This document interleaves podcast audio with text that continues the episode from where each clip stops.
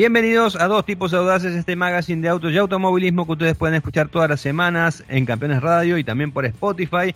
Mi nombre es Diego Duruti y yo me encargo de los autos cuando están adentro de una pista. ¿Qué haces, Dieguito? ¿Cómo te va? Mi nombre es Hernando. Tengo dos más, pero no tengo ganas de decirlos hoy. Y mi apellido paterno es Calazal. Mi mamá es Sanfrini, por las dudas. Por las dudas.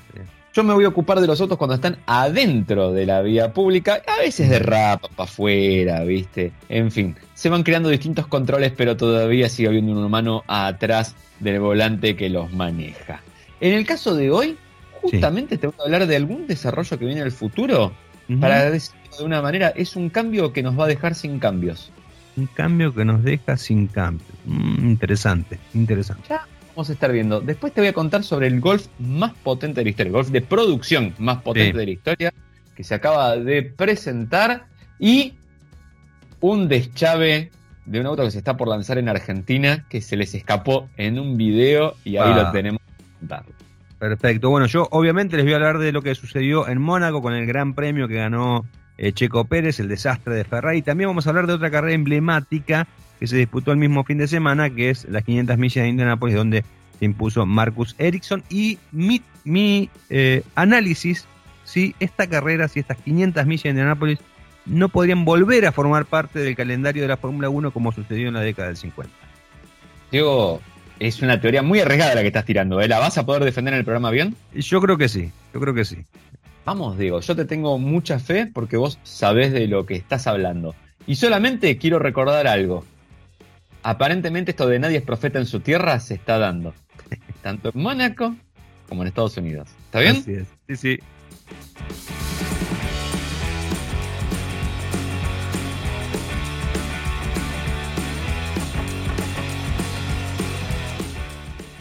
Bueno, arrancamos entonces este programa de dos tipos audaces hablando de la Fórmula 1 que se presentó justamente en Monte Carlo, Gran Premio de Mónaco, una competencia eh, que tuvo algunos condimentos entretenidos en algún momento. Un, porque bueno, Mónaco tiene una particularidad, Hernando, que es que eh, uno supone que como largan llegan, y a veces no es así.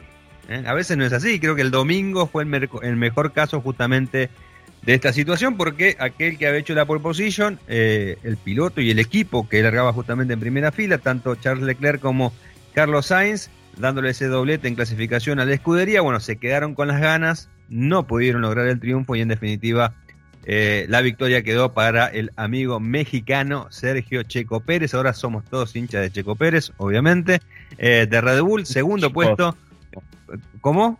Hinchecos somos. Y, y es, así es. Segundo quedó Carlos Sainz, tercero Max Verstappen, que sacó un resultado espectacular en función de la lucha por el título, y cuarto eh, Charles Leclerc, que estaba caliente como una pipa. ¿Qué fue lo que pasó? Bueno, eh, fue una competencia eh, que se largó una hora después de lo previsto por dos temas importantes. Uno, el tema de la lluvia. Empezó a llover, eh, después se secó, volvió a llover. En el medio hubo un corte de energía que provocó que el sistema de largada no se pudiera utilizar, que eso también demoró un poco, ayudó, fue el complemento para que se largara una hora después.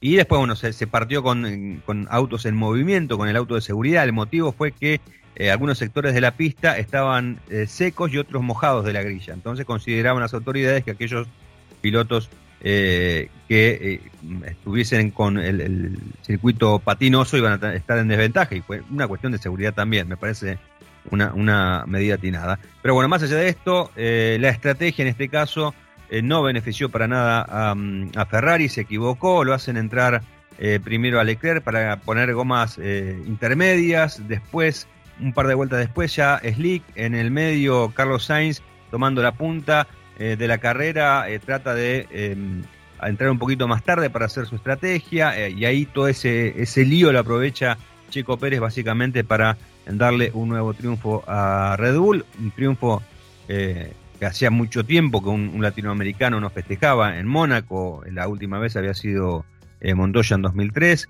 eh, también bueno, una carrera que ganó Carlos Reutemann, que ganó Juan Manuel Fangio, pero hacía tiempo y, en el contexto me parece que es importante el triunfo para, para Pérez eh, en el contexto de su situación en el equipo, ¿no? Porque Checo, recordemos que tiene un contrato de, un año con Red Bull, y bueno, y cada buen resultado que, que logre, hace que justamente su continuidad en la escudería austríaca continúe.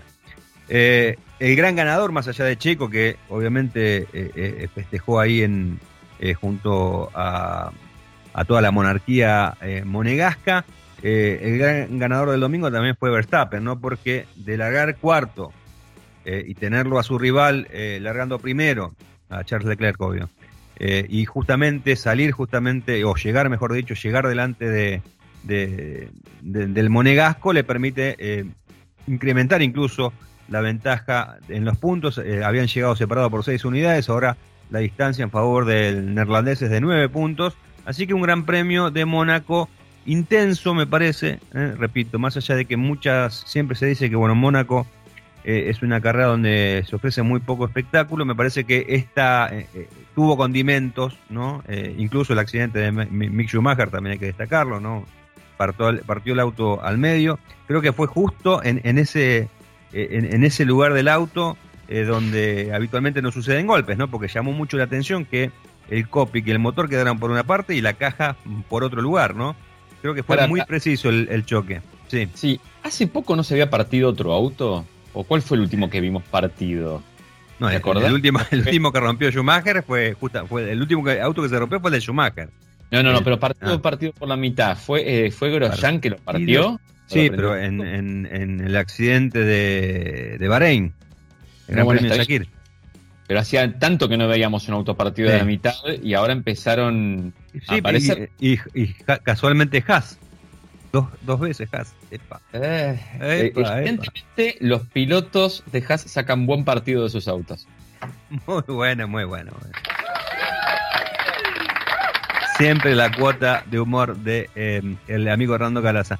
Eh, ¿Qué va a pasar con el Gran Premio de Mónaco? Vos te preguntarás, Hernando. Digo, ¿qué va a pasar con el Gran Premio de Mónaco? Me estaba justo haciendo esa pregunta, vos sabés que... Muy buena pregunta, muy buena pregunta, Hernando. Porque sabes que eh, el actual contrato venció en el momento que Checo Pérez recibe la bandera de cuadros y que dictamina el fin de la carrera. Mónaco hoy por hoy no tiene contrato para la próxima temporada. Se está negociando, el Automóvil Club de Mónaco está negociando obviamente con Liberty Media para tener continuidad. Hay muchas eh, eh, cuestiones que hacen que no esté tan seguro la continuidad de la carrera. Es una carrera legendaria, carrera que se disputa desde el 50. Eh, y en contadas ocasiones no ha, participado del calendario de la, de la máxima. el tema es el siguiente el circuito, las características del circuito, eh, digamos que no son favorables para el tipo de espectáculo que pretende dar la categoría, ¿no? Un circuito de 3.300 metros, all school totalmente, en comparación con otros escenarios.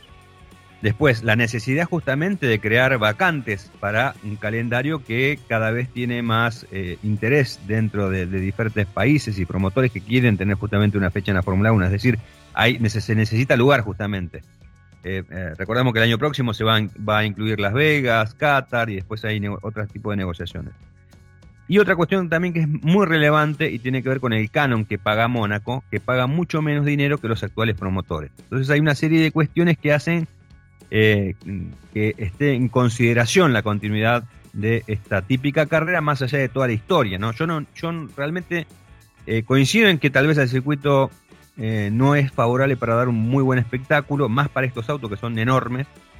Eh, pero más allá de eso, me parece que Mónaco sí o sí tiene que estar, eh, porque es tradicional, es tradición de la Fórmula 1 y en definitiva, en las carreras de, autos, también la pericia del piloto tiene que valerse y creo que el mejor circuito donde se demuestra la pericia del piloto es justamente un circuito como un circuito callejero y en particular Mónaco con todo lo que significa. Eh, las chances o lo que se está hablando eh, son eh, entre, las alternativas, las más probables es que el Gran Premio de Mónaco sea un evento que se dispute cada dos años. Así que esa es una de las alternativas. El otro, los, más pesimistas directamente dicen que va a volar del calendario. A mí me hace mucho ruido, me hace mucho ruido de que durante el fin de semana del Gran Premio no se ha anunciado la continuidad del contrato una extensión del contrato. Me hace mucho ruido porque es evidente que, evidentemente, las negociaciones que se están manteniendo, por lo que uno sabe, no estarían siendo tan positivas como quieren hacer ver eh, las autoridades del Automóvil Club de Mónaco. Así que, bueno, hay que ver cómo continúa eh, esta, este gran premio. Yo creo que también, creo que lo hablábamos la semana pasada. el hecho de que eh, teniendo eh, una carrera como Miami, que tiene cierto glamour, y después Las Vegas, que también le va a sumar eh, una impronta bastante interesante, es como que Mónaco ahí ya la Fórmula 1 no necesitaría, no necesitaría, mejor dicho, justamente un evento con tanto glamour como el que propone Mónaco. Vos me estás diciendo que el jet set, jet set, mira el término que te estoy usando, Sí. ya está. Fue, Ya ahora está, es farándula. Es farándula, Sí, trapeo, es farándula. farándula. Se acabó. Sí, tal cual, tal cual. Me parece que viene por ahí y hay, hay que ver, no sé, hay una lástima, no, no sé qué opinas vos de, de- de no tener a Mónaco. Todos los años 1. me pasa lo mismo con Mónaco. Es como ir a ver el recital de esa banda que a vos te vuelve loco y que quisiste ir a ver toda tu vida y ese día los tipos tocan sin onda. Entonces Mónaco viene buenísimo, ves prácticas, ves cosas, te- te- las curvas te las conoces todas, este, está todo buenísimo, pero o la carrera es una, una prosecución de vehículos donde no se pueden pasar, o se la pasan chocando y está todo el tiempo con bandera roja. O sea, rara vez Mónaco entrega una buena carrera. Yo voy a rescatarlo al pibe Gasly, Sí. ya lo conocemos como el pibe Gasly todos. Eh, se tiró con el piso mojado a pasar por algunos lugares. Sí, sí, total- Eh, la totalmente. verdad, Bueno, pero Eso- ah, es, es- es- eso lo- más hacen carrera. sí, pero bueno, justamente eso es lo que yo digo, ¿no? Que más allá de, de las características del circuito que impide el sobrepaso, eh, se puede pasar. O sea, hay, hay pilotos que pueden pasar y además se, te da otra, otra situación por ahí, eh, que es esa eh, misma pericia que de- del piloto que presiona al que está adelante para que cometa un error. Y lo vimos con Alonso y con Hamilton. O sea, eh, era imposible que Ja- eh, Alonso se, con un auto más lento cometiera un error, ¿no? Por, por, por la, la experiencia que tiene y también cuánto lo conoce a, a Hamilton. Me parece que el hecho de que los autos estuviesen, aparte lo tenías a Hamilton con la intención de avanzar, que eso estaba, también estaba bueno. Bueno, pero ahí hay un tema, mira. Bueno para ver. Reglamento nuevo me gustó porque los vi seguirse de cerca. Reglamento nuevo no sirve porque no se pasan igual. Claro. Vayan cerca, o sea, no, no les da después en la recta para salir y, y mandarse o en algún tramo.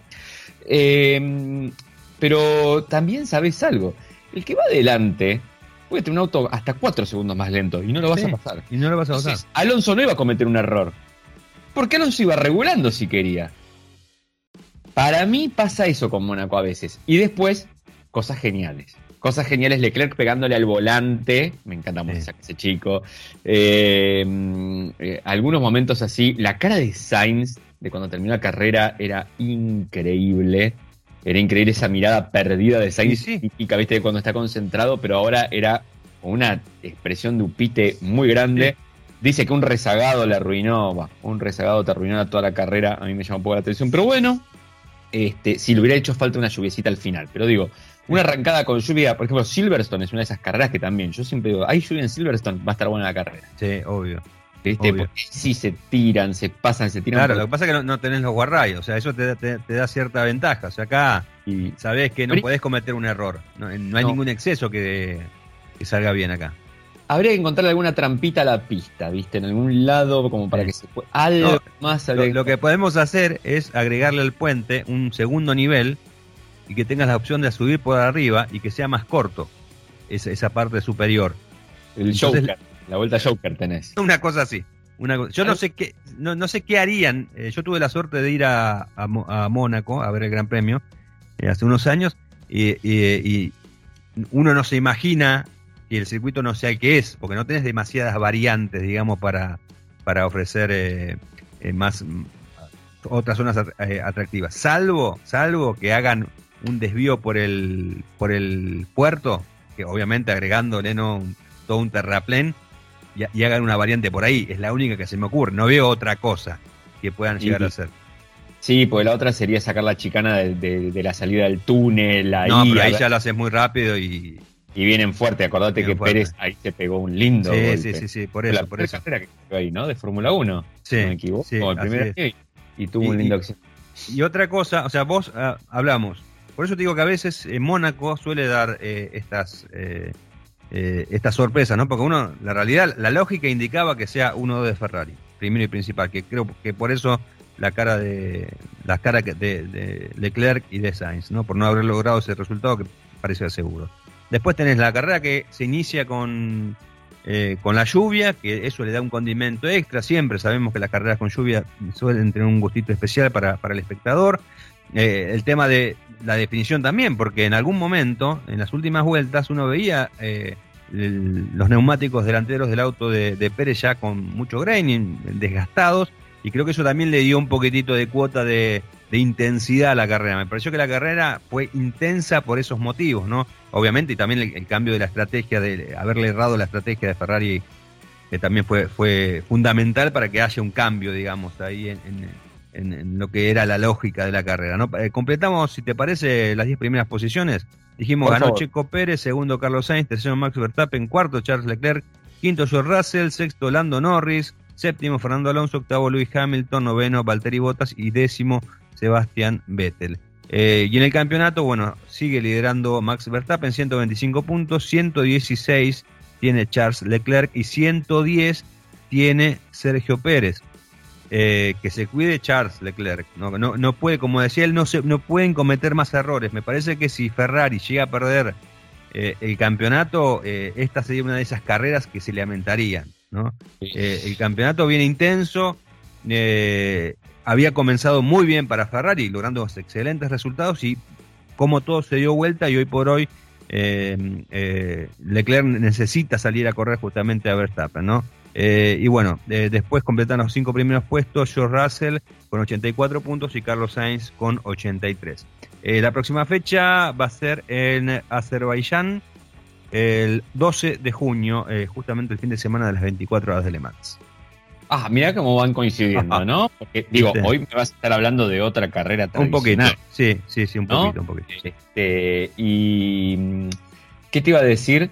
Eh, un dato no menor es que estarían tratando de llevar el glamour también a la costanera de, de Monte Carlo.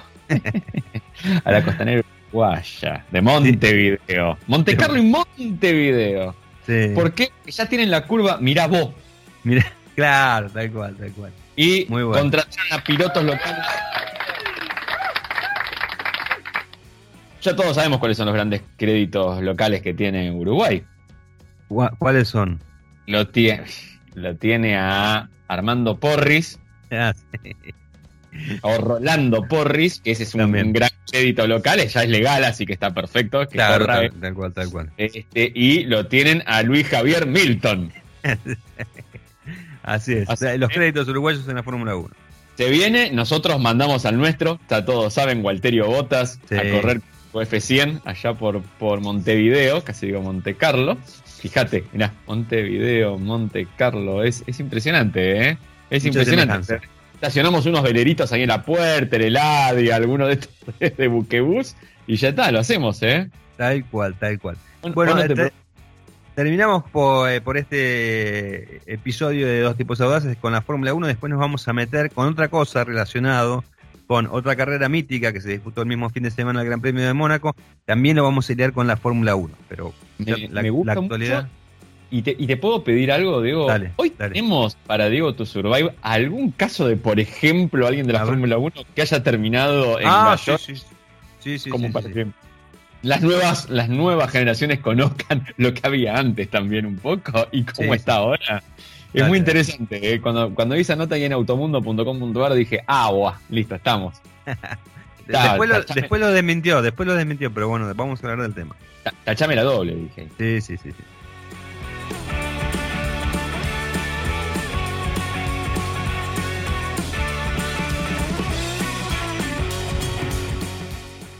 ¿Sabías que el nuevo Volkswagen Taos es el primer SUV fabricado en el país? Se fabrica en Argentina para todas las familias de Latinoamérica y ya puede ser tuyo. Su motor turbo 250 TSI tiene la potencia que necesitas para cuando viajas en familia con mucho equipaje.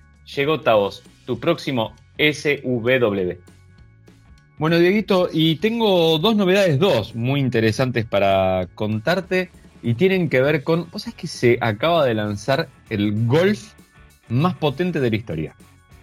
Aunque parezca mentira, estamos hablando de la nueva generación del Golf que se comercializa en, Europa. Vos sabés que en términos generales lo que ha pasado con este tipo de vehículos es que se mantienen en algunos mercados grandes y que les gusta mucho, y el resto son de SUVs en el resto del mundo, básicamente.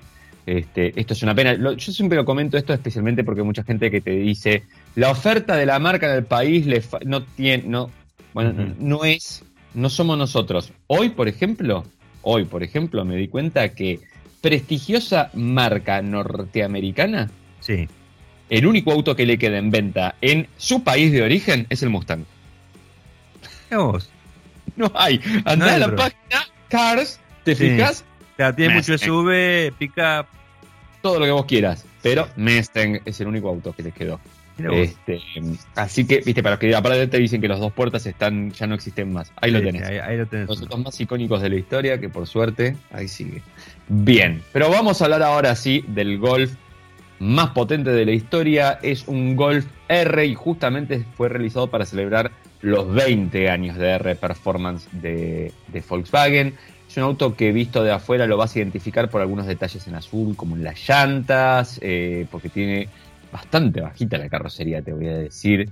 Como, como corre, eh, un alerón trasero te diría que es bastante sutil, ¿eh? Y cuatro saliditas de escape atrás. Cuando hablamos de cuatro salidas de escape es una por cilindro porque con la actual técnica del downsizing, downsizing alumno anúlemelo, por favor. Alumno anúlemelo. Ok, downsizing. Downsizing. Vamos de vuelta. Esto es, le dejamos a la gente para que practique en casa. Obvio. ¿no? Está escuchando por Spotify en el, eh, en el podcast y, por ahí está con los auriculares todo y la casa la gente lo mira y dice, lo ves diciendo downsizing, downsizing o alumno. Y, y se preguntan y dice, se volvió, bueno, ¿no? Tuvo algún problemita. Algo le están transmitiendo por los auriculares, sí somos nosotros, especialmente yo, porque vos sos un tipo serio, Diego, que le estamos Estamos jugando con su psique. realmente. Pero volvamos otra vez al downsizing. Eh, el motor es el mismo que tiene el Golf R, es un 2 litros turbo, pero en este caso eroga 333 caballos, son 13 caballos más que lo que tenemos conocido del modelo. Eh, hay algo que está bueno y es que le han hecho distintos, además, pequeños tunings. Por ejemplo, tiene un sistema de precarga para el turbo, que es para que mm. esté siempre disponible y no tengas esa famosa demora o turbo lag, como se la conoce, o sea, la respuesta sea más instantánea. Y después tiene algo muy lindo porque tiene un nuevo escape. Y ese escape, ya que estamos hablando de esas cuatro salidas que te había mencionado, tiene lo que se llama el Emotion Start. Y que es, algo que ya lo conocemos con electrónica y todo. Cuando vos prendés el auto, manda el tacómetro rápido a las 2500 vueltas, que es donde pega un lindo ruidito el auto cuando arranque vos digas, no arranque cualquier cosa, la gente está alrededor y eh, you know, ah, te viene así. Eh, eh, vos, vos sabés, también podrías Así que realmente es muy, pero muy interesante. Y es interesante ver cómo, este, cómo ha ido escalando. Y bueno, el golf más potente de la historia. No es menos lo que te acabo de decir. Seguro, seguro. Así que muy bien. ¿Tenés alguna otra cosita que nos quieras contar, Edito, hoy? Sí, sí, sí, mira, si querés, si querés voy, a hablar de, eso que pasó con el amigo Bernie Eccleston. Ah, Una ah, perlita. Atenta a nuevas generaciones. Atenta a nuevas generaciones. Le salvamos la vida a un piloto en este programa ya. ¿Eh? We race as one bota. Sí, tal cual, tal cual. O sea, fue un algo que hicimos, ¿eh? Luchemos por nuestro Valtteri y ahora le anda regalando cuadros de su culete. A vos que te encanta que diga culete a, su ex compañero. Se le mata la risa a Luisito cuando le están dando el cuadro. Eh, y ahora estamos haciendo la campaña para que los jóvenes vuelvan a ver Fórmula 1, porque dicen por ahí que Drive to Survive, esa novelita de la Fórmula 1 y que la gente vuelva a ver Fórmula 1, mentira. Es Diego el que está haciéndolo volver y acá va con un nuevo informe. Así es, vamos a hablar de Bernie Eccleston. Como muchos sabrán, uno, algunos no tanto, Bernie Eccleston tuvo un paso importante por la Fórmula 1. Eh, fue manager de piloto, tuvo un equipo, atendió, era, eh, el jefe de, mm, Carlos Reutemann en Brabham. Eh, y después, bueno, estuvo, justamente aprovechó algunas desinteligencias que había justamente con la categoría, entre la FIA, en lo que era la FIA entonces, eh, los equipos, creó una pequeña asociación y bueno, se hizo de los derechos de la Fórmula 1 y durante muchísimo tiempo fue amo y señor justamente de la máxima categoría, hasta que en 2016 decidió venderla a Liberty Media y incrementó considerablemente su fortuna, estimada más o menos en unos 4 mil millones de euros. Eh, recientemente el amigo Eccleston ha estado en Sudamérica, más precisamente en Brasil, porque bueno, él está casado con eh, Fabiana Flossi, una eh, abogada brasileña que en algún momento estuvo trabajando para el promotor del Gran Premio de Brasil y en la actualidad es la vicepresidenta deportiva de la Federación Internacional del Automóvil en Sudamérica y estuvieron durante un mes y bueno, Bernie ahí estuvo eh, acompañándola, ¿no? Tuvo un, rol secundario, digamos, acompañándola a Flossi, que estuvo realizando una gira por diferentes categorías, eh, visitando obviamente aquellas que tienen eh, relevancia, como pueden ser el estocar brasileño, el TCR sudamericano, también la Copa Track, que es esta categoría de camiones. Bernie, después de un mes acá en Sudamérica, dijo, bueno, nos, nos, vamos para Suiza, para casa, y ahí fue el inconveniente, ¿no? Porque justamente antes de viajar, antes de emprender el vuelo en el eh, aeropuerto internacional de Viracopos, en Sao Paulo. Em, tuvo que pasar por el escáner, ¿no? Y el escáner detectó en su valijita, en su. Para, para, para, para, para, para, para, para. No me vas a decir así nomás que detectó en su valijita. Me pones suspenso. ¿Te pongo suspenso? Diego, Diego, Diego, ¿qué es lo último que llevarías en tu valijita en un aeropuerto? Explícamelo, por favor. Yo, primero leo, el folleto. Siempre cuando hago mi valija leo el folleto, por las dudas. Esto no, esto tampoco, esto tampoco. Arma de fuego, menos que menos, te dice la lista. ¿Y qué llevó el amigo Eccleston? Eh, eh, ah, metido ah, en, una, en el bolsillo de una camisita. Un destornillador. no, no, ni un destornillador, ni una. El alicate para las uñas. No, tampoco el alicate para las uñas. ¿Qué llevaba Bernie? Llevaba una arma plateada calibre 32 dentro del bolsillo de una camisa. En su equipaje, una pistola marca LW Camp, eh, que eh, afortunadamente estaba descargada, ni tenía municiones. Eh, eso hay que aclararlo. El tipo llevó un arma, pero estaba descargada. Es un pequeño, un, arma de defensa personal. bueno, obviamente el escáner empezó a sonar como loco eh, él dijo, yo soy Bernie, déjeme pasar. no, no, no te dejamos pasar. Y ahí fue que quedó detenido por unas horas y para salir eh, del aeropuerto de Brasil tuvo que pagar 1.250 eh, dólares, que es el equivalente a cinco salarios mínimos en el país vecino. Em, salió en libertad provisional. Así que Eccleston tuvo un inconveniente con la ley. Y bueno, eh, la nota color no pudo salir obviamente de Brasil, pero eh, fue noticia este empresario británico de 91 años que siempre anda dando vueltas y bueno, siempre es, eh, es noticia. de hecho, no solamente por este inconveniente, sino bueno, justamente el fin de semana, durante el Gran Premio de, de Mónaco, en la agencia Reuters le hicieron una, una entrevista y eh, él decía que no hay nadie que tenga las bolas suficientes para sacar a Mónaco del calendario de la Fórmula 1.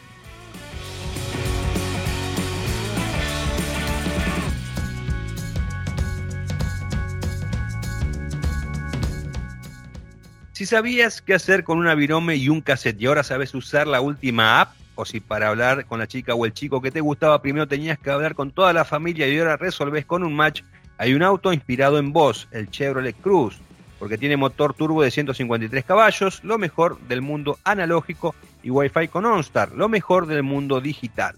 Chevrolet Cruz, un auto con lo mejor de dos mundos. Chevrolet Cruz, un auto inspirado en una generación única, que nació en el mundo analógico y creció en el digital. Son personas que cuando escuchan, saben de qué se trata y que para conectarse a Internet solo tienen que subirse a su Chevrolet. Chevrolet Cruz. Encontrá lo mejor de dos mundos. Encontrá nuevos caminos. ¿Querés que te hable de algún otro temita interesante, Diego? Además. Dale, dale. Vamos. Vamos un poco de futurología ahora. A ver. Porque hay algo que la gente. Mm, yo no sé si se dieron cuenta todavía o no. Pero hay algo que va a desaparecer. O sea, entre los cambios de los autos van a desaparecer los cambios. Y esto es algo que poca gente está. Entre los cambios de los autos van a desaparecer los cambios. Esto es algo que se ha puesto en marcha y se quedará sin marchas. Eso es el acertijo. Viene a gran velocidad, pero no tendrá velocidades. Y acá viene el paso previo de todo. Desde hace rato que fuimos hablando de este temita y es que cada vez quedan menos cajas manuales. Los autos tienen cada vez menos cajas manuales eh, y han ido siendo reemplazadas por las automáticas por varios motivos. Primero porque son más cómodas para manejar, más tranquilos, más relajados. Hasta hace un tiempo las cajas automáticas en términos generales solían ser más gastadoras porque tienen, bueno, por sus formas, por, la forma de acoplar que tienen, eh, suelen tener un resbalado donde se pierde energía y esa energía es consumo de combustible, básicamente. De, ahí se genera. Pero con los años han ido mejorando cada vez más y más y más. Y además pasó esto en el automovilismo. Las cajas son semiautomáticas o robotizadas, de doble embrague inclusive. Y eso también ha hecho que uno quiera tener levas como, por ejemplo, o la secuencial, como en el automovilismo. Eh, las primeras interacciones que hubieron igual fueron bastante patéticas. Eh, hay que decirlo, porque eh, si bien en la pista andaba muy rápido, en calle era pasar el cambio, esperar un rato que el auto se hundiera para volver a arrancar. Y, te puedo hablar de miles de temas más, pero hoy por hoy, si vos te fijás, este, inclusive autos deportivos de calle de gran fuste y calibre, con cajas automáticas, entre muchas de las que se usan hay una ZF de 8 cambios, que seguramente ya ha tenido varias evoluciones y todo, pero si la manejás, yo la he manejado en autos no tan, no tan elaborados ni superdeportivos, eh, y la he manejado en autos como por ejemplo un Giulia Quadrifolio. Bien. Eh, estamos hablando entendamos esto, de dos extremos, ¿eh? Y son cajas que primero pasan los cambios más rápido que uno. Segundo, no te das cuenta que están pasando cambios. Tenés que ir con la radio apagada y prestando atención para decir, ah, ahí pasó un cambio. Si no, te juro que van de un lado para el otro y no te das cuenta. Eh, y además son muy este, confortables, porque te dan este andar fluido y vos te olvidás de tener que usar uno de los pedales. Eh, hay una típica queja de mucha gente que dice, eh, pero yo quiero tener el control del auto. Ok, perfecto. De nuevo, el piloto de Fórmula 1 no controla el auto, porque no tiene palanca de cambios y un embrague, evidentemente. O, por otro lado, te dices, bueno, pero yo quiero elegir en el cambio, en la marcha que está el auto. En bueno, está bien, tenés la posibilidad de hacerlo. Primero porque tenés un comando secuencial o las levas. Y segundo, porque las cajas automáticas desde hace mucho tiempo se dejan controlar con el acelerador. Lo que vos tenés que tener por ahí es un poco de anticipación. A una cantidad de carga que le des al acelerador va a bajar un cambio, si le das más va a bajar dos, si le das a fondo va a ser el famoso kickdown, que es irse al cambio más bajo que pueda por el tacómetro y de ahí ir hasta el fondo del tacómetro y recién ahí pasar el cambio. ¿No? Entonces, de alguna manera vos también podés tener cierto control. Esto es para ese tipo de crítica que está por ahí. Eh, el placer de conducción, hay muchos que sí, eh, les gusta pasar cambios. A mí personalmente me gusta, la verdad, eh, a veces tirar cambios y todo. Reconozco que, y lo, he probado en, algunas este, pruebas que hicimos de aceleración en autódromo contra otros autos, que no hay vuelta que darle. Un auto con menos potencia, pero con una buena caja automática iba más rápido. Y cuando haces las recuperaciones de 80 a 120 y las medís, vos medís, viste, no sé, yo por ejemplo mido en sexta, en quinta, en cuarta, ¿no? Eh, en automática, en drive o en ponele en cuarta, dependiendo de la caja o en tercera. ¿Qué pasa? Cuando yo te mido la manual en cuarta, va más rápido que la automática en drive. Listo, perfecto. Y quizás va más rápido que la automática en cuarta también, puesta. Ahora, si yo en realidad la medición la arrancara en sexta, pisara el embrague, bajara a cuarta y soltara y acelerara, me gana la automática. Porque la automática tarda, una buena, tarda poquito menos de un segundo en hacer esa eh, entonces, ahí también hay que tener en cuenta ese aspecto. Porque mucha gente cree que no. Claro, por ahí tienen en cuenta esto que yo te decía del resbalado en ciudad, que a veces estás manejando un motor que tiene poco torque o poca fuerza y la caja, bueno, se la pasa buscando cambio en ruta donde, por si estás acelerando, trepadas o algo. Eh, no vamos a hablar hoy de las CBT, que yo sé que hay mucha gente que las odia y yo tengo varias razones para que deje de ser odiada, pero bueno. Han mejorado mucho eh, desde su funcionamiento eh, y especialmente en toda la parte electrónica como están gestionadas ahora, que hace que sean más interesantes. Eso lo vamos a dejar para, para otro momento. Eh, una de las noticias Sí. eh, que tenemos para darte es que Mercedes-Benz ya está. Sacó las cajas manuales. Se va a ahorrar un pedal y se acabó. Salvo en algunos mercados puntuales donde venda modelos de entrada de gama. Chau, pedal izquierdo. Chau, palanquita. Y de paso te arrasa una cantidad de guita, porque yo no hay ni que que agujero ahí, poner una cosa allá, poner un cable por acá, poner otro cosa de allá. Este, ¿Y para los deportivos también? Para los autos muy deportivos de Mercedes. Y los autos de MG no tienen ninguno caja manual. Sí, hay alguno, pero prácticamente no, no hay caja manual. Este, eh, así que ahí vamos. Este, Muy bueno. Dato interesante, porque mucha gente a veces también se queja, por ejemplo, en mercados como el nuestro, los autos vienen con automática de sexta o manual de quinta. ¿Te acuerdas que antes era al revés? Las Sí. automáticas tenían cuatro cambios nada más y las manuales tenían quinta o empezaron a venir con sexta. ¿Qué está pasando? Muchos de los vehículos que se producen en la región o de vehículos de, de menor, digamos, precio, eh, hay que ponerle.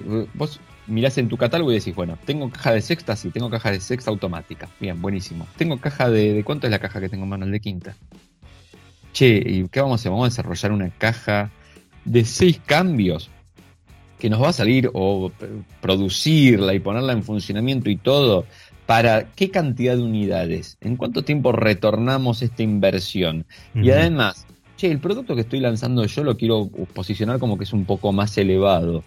¿Qué hago? Lo saco con caja automática. Claro. Y de paso te da mayor retorno. ¿Por qué? Porque la cobras un poco más cara. Es como cuando el SUV lo cobras más caro que el auto equivalente de segmento, ¿no? Eh, entonces, en, en eso yo creo que entiendo la queja porque está bien, el que quiere manual quiere también que tenga esos seis cambios y todo, pero hay que entender también un poco que dudo que vaya a pasar mucho eso. Y como estamos viendo la tendencia es cada vez más hacia las automáticas, también en los vehículos chicos. Eh, y también en nuestra región y en nuestro país. Eh, en algún lado la cosa está mirando para allá. Pero yo te di un titular, Diego. Sí. Yo te di un titular grandilocuente, magnífico, que hablaba de velocidad y velocidades, de cambios y cambios, Sí, así es. ¿no? De marcha y marchas. ¿Y por qué? Porque el último bastión va a ser la desaparición de los cambios directos. Ah, bueno.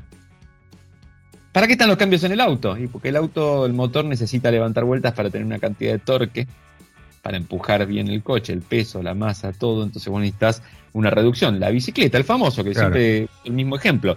Y si vos tenés una bici con 7 cambios, dejaste en el cambio más pesado de todos, en el de velocidad, te cuesta arrancar, ¿no? Tenés que Claro, pararte en el obviamente. para que se mueva, bueno, hacer un esfuerzo extra. Bueno, el motor le pasa lo mismo. Es más, el motor hasta se puede apagar, el de combustión. Ahora, ¿qué pasa con el motor eléctrico? Bueno, esa fuerza la tiene desde el vamos, tienes puro Claro. torque el motor Claro. eléctrico. Entonces, no necesita la caja de cambios, como la entendemos. Se pone una sola relación fija que promedie entre un buen rendimiento en ciudad y un buen rendimiento de velocidad final y ahí vamos. Sobre eso yo creo que igualmente con el tiempo, como todo se puede complejizar y en la competencia, viste que primero van a ver quién pone más caballos, después quién pone más Sí. de esto, después quién pone más del otro, en algún momento van a tener cambios. Ya hay autos eléctricos que tienen por lo menos un cambio. Claro. ¿no? Eh, y tiene mucho que ver también con la velocidad final del auto.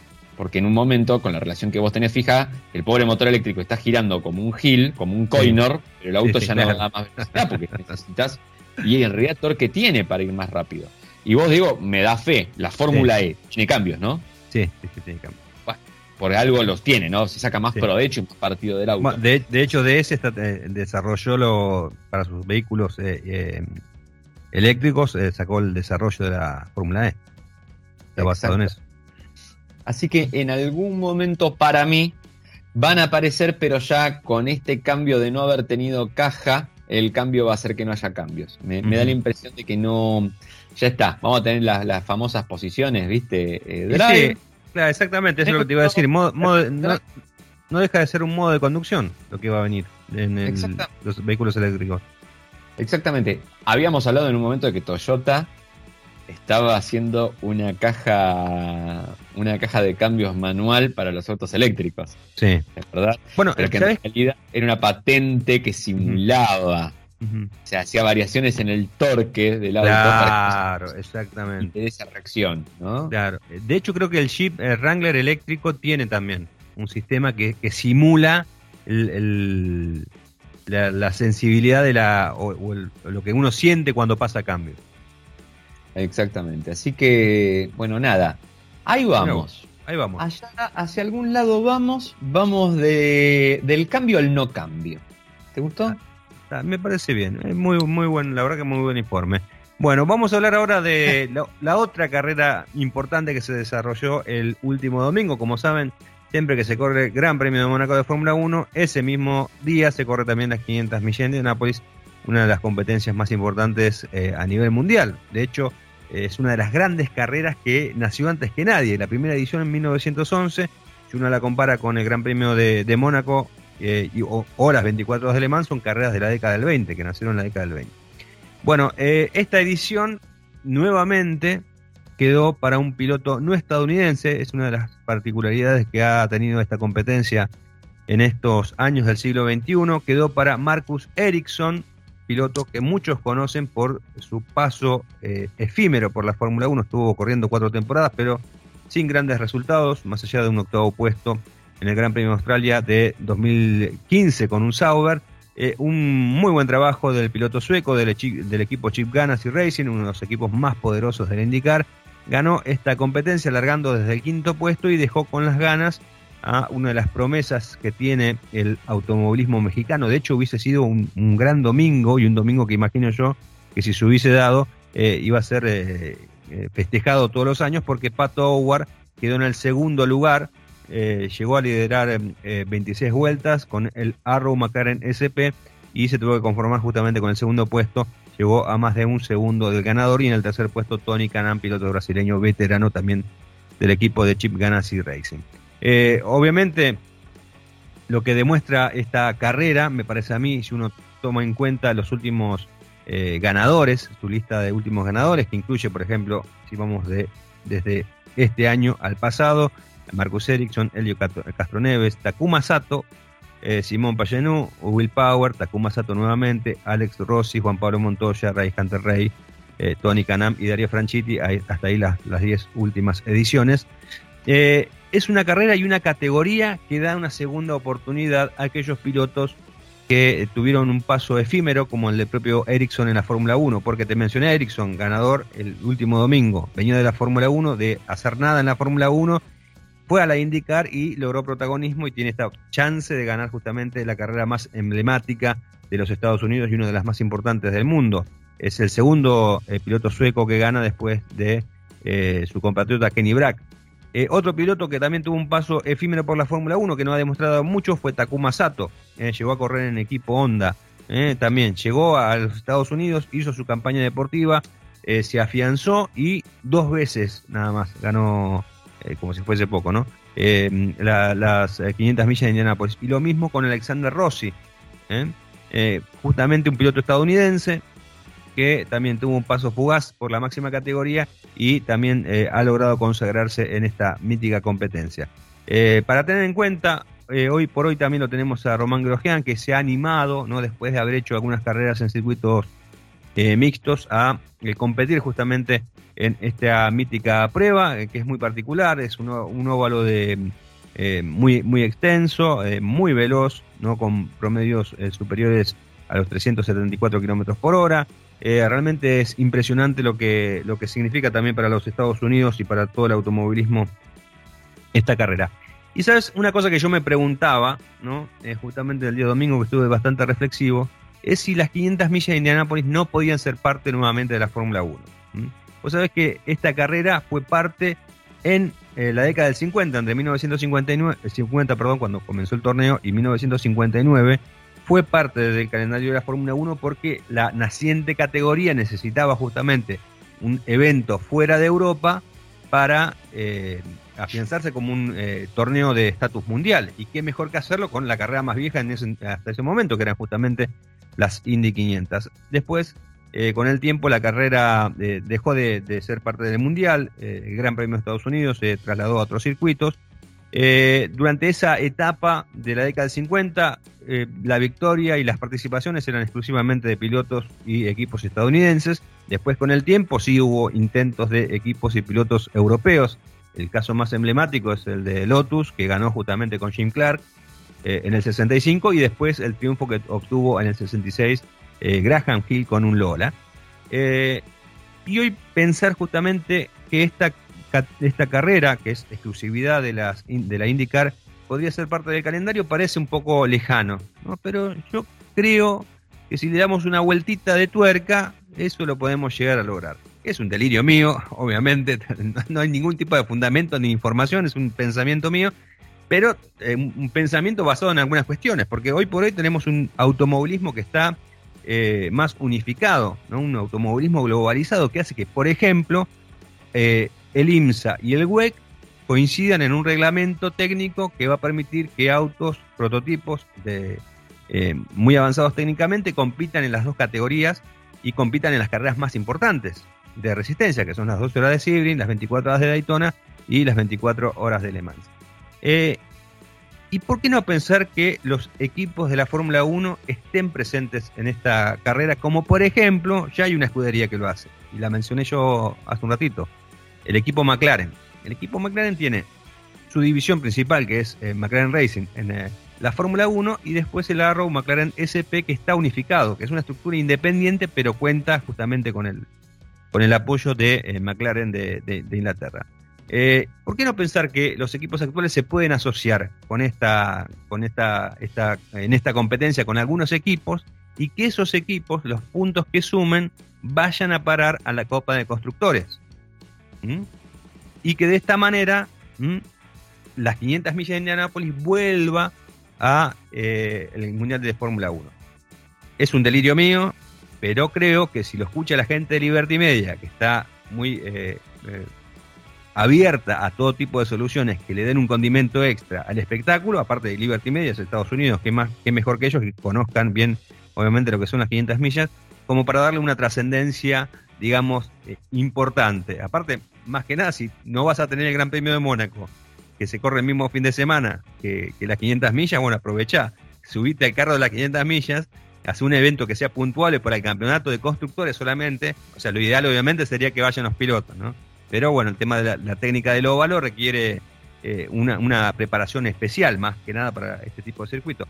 Pero bueno, ¿quién te dice que en algún futuro, en este automovilismo tan particular que estamos viviendo, de muchas ideas locas, bueno, las 500 Indy vuelvan al Mundial de Fórmula 1? Digo, no me parece tan descabellada la idea. Al principio cuando me dijiste te dije, guau, pensé y dije, este se fue al Gran Premio de Montevideo. Ay, ay, ay, este muchacho, dije, está ahí con Armando. Pero no, no, no, no, al final me la justificaste muy bien. ¿Viste? Pensemos en nuestro querido Ferni, Alonso. Lo que pasa es que ahora no sé, claro. Renault, Renault puede correr como Nissan por allá. y sí, porque vos tenés, por ejemplo, eh, vos tenés a Ferrari, el mercado estadounidense, Ferrari o Mercedes, el mercado estadounidense, para todos en realidad, eh, eh, es, es muy, muy tentador. De hecho, por eso tienen tres carreras en los Estados Unidos. Pero imagínate si te subís. ¿Cómo? Yo lo único que haría es que por lo menos un piloto que está corriendo la Fórmula 1 de cada equipo tiene que ir a la Indy. No los dos, pero por lo menos uno tenés que mandar para allá.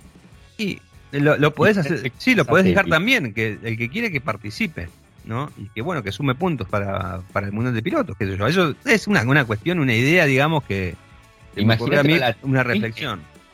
Imagínate lo Latifi allá. ¡Ah! No, Mejor que la presentación de Meteoro. va, va, Va de paredón en paredón, de paredón. Ya, le mandaron a Grosjean. O sea, le mandás ahora a Magnussen. Que el otro día lo agarró Hamilton en la mitad de la primera curva y dijo, uy, te voy a chocar, ¡pum! Y le tiró un autazo. Lo manda. Ya está Grosjean, ya está Takuma Sato. no, no, no.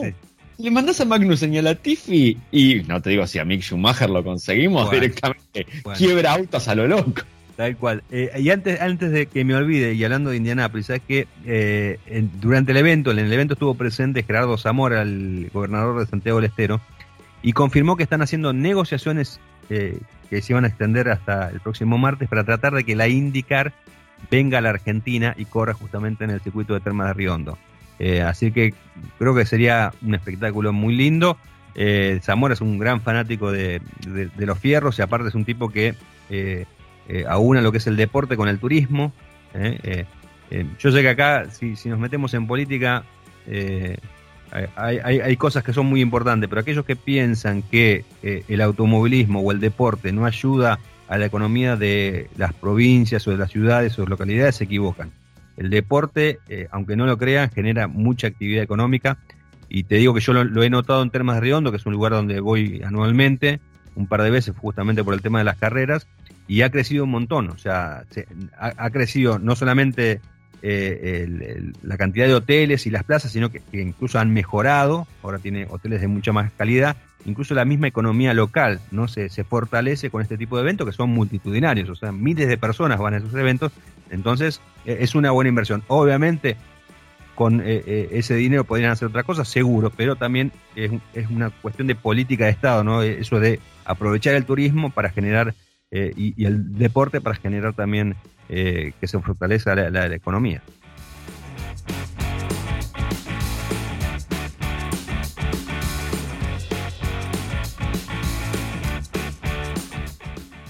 Bueno, Dieguito, y te voy a tirar eh, así, brevecitas, ¿tenés ganas? Sí, dale, dale. Bueno, el próximo Citroën C3, el nuevo Citroën C3, todos sabemos, cambió la fisonomía, ahora parece más un SUV, eh, más cuadradito y va a tratar de ser un poquito más popular en algún lado, ¿no? Va, a buscar un público un poco más masivo seguramente que las anteriores ediciones del modelo. Sabemos que es distinto al europeo, el que se va a hacer, se va a fabricar en Brasil pero va a tener la plataforma CMP, que es la misma que tiene 208, que es la misma que se utiliza en Europa también para el producto. Eh, y hasta acá sabemos que en algún momento de este año se va a estrenar, pero la marca no termina, nos va mostrando, lo mostró de afuera de la costa, lo mostró adentro en videos, no termina de soltar prenda, ¿no? De algunas cosas. Y está haciendo una serie de videos que mirá lo que habla de la interacción ya de Stellantis, están filmados en la, pista de pruebas que tiene Fiat en Betín, que antes era de Fiat y que ahora es común del grupo, es una de las pistas de pruebas más grandes que debe haber eh, en todo el hemisferio sur. Creo que la más grande es la de General Motors, para que te das una idea. Pero son centros de desarrollo muy interesantes y muy importantes. Bueno, la cosa es que estaban mostrando el auto, bueno, tiene la pantalla de 10 pulgadas, Android Auto y Apple CarPlay por, eh, sin cable, Em, bueno, las suspensiones, el ángulo de ataque, muy confortables, podés pasar por arriba de cualquier cosa, no sé qué. Y en uno de esos planos van pasando y se ve el cuadro de, instrumentos digital, se ve el velocímetro que tiene un cero y claramente hay una P de este tamaño. Vos lo estás viendo porque tenemos video, pero el resto de la gente no, pero se imagina de qué tamaño estoy hablando. Una P. ¿Qué quiere decir P cuando ves en un tablero, Diego? ¿Te estarás preguntando vos? Relacionado. Exactamente, quiere decir que tenés caja automática. Y la P es parking, es una posición de la caja. ¿Qué te va a estar avisando con una manual que ni siquiera tiene P? así que bueno, R. ellos no lo dijeron, para mí era más que obvio que iba a tener una variante, por lo menos una versión automática. Después empiezan a abrir algunos jueguitos ahí porque sabemos que el auto va a tener el motor 1.6, el BTI que ya conocemos, que lo tiene el 208. Eh, seguramente, por lo menos para Brasil de entrada de gama, va a ser un motor 1.0 eh, de origen Fiat también, de, los, de los, otros hermanos de, de, Stellantis, de la otra rama. Eh, pero queda una posibilidad, y es que acá por ahí también en entrada de gama tenga el 1.3 de 8 válvulas como el que viene también en Pulse, viene en Cronos, viene en Nargo, viene un montón de autos de Fiat. Y ese motor tiene posibilidad de tener una caja automática también, del tipo CBT. Así que, ah, mirá todo lo que se abrió de golpe por un plano que pasó por ahí. Un cuadrito, sí. Y, dijeron, dijo, che, discúlpeme, eso que está ahí, ¿viste? Muy bien. Increíble. Muy bien. Gracias, Hernando, por esta información, ¿eh? gracias a vos, Diego, por toda la sabiduría que nos aportaste. hoy, por favor, por favor. Después de mis teorías descabelladas, hoy, hoy descollaste con la de la Fórmula 1 y la Indy 500, Diego. Eh, así que te quiero felicitar por eso. Por veo, por favor. veo que eh, esa frase que me decían a mí de chiquito cuando estaba en la escuela, que la fruta podrida podría la... claro, es verdad, es verdad. Y ya vos también estás haciendo estas cosas. Bueno, nos despedimos hasta la semana que viene. Nos despedimos hasta la semana que viene, Edito. Te mando un abrazo grande. Otro. otro.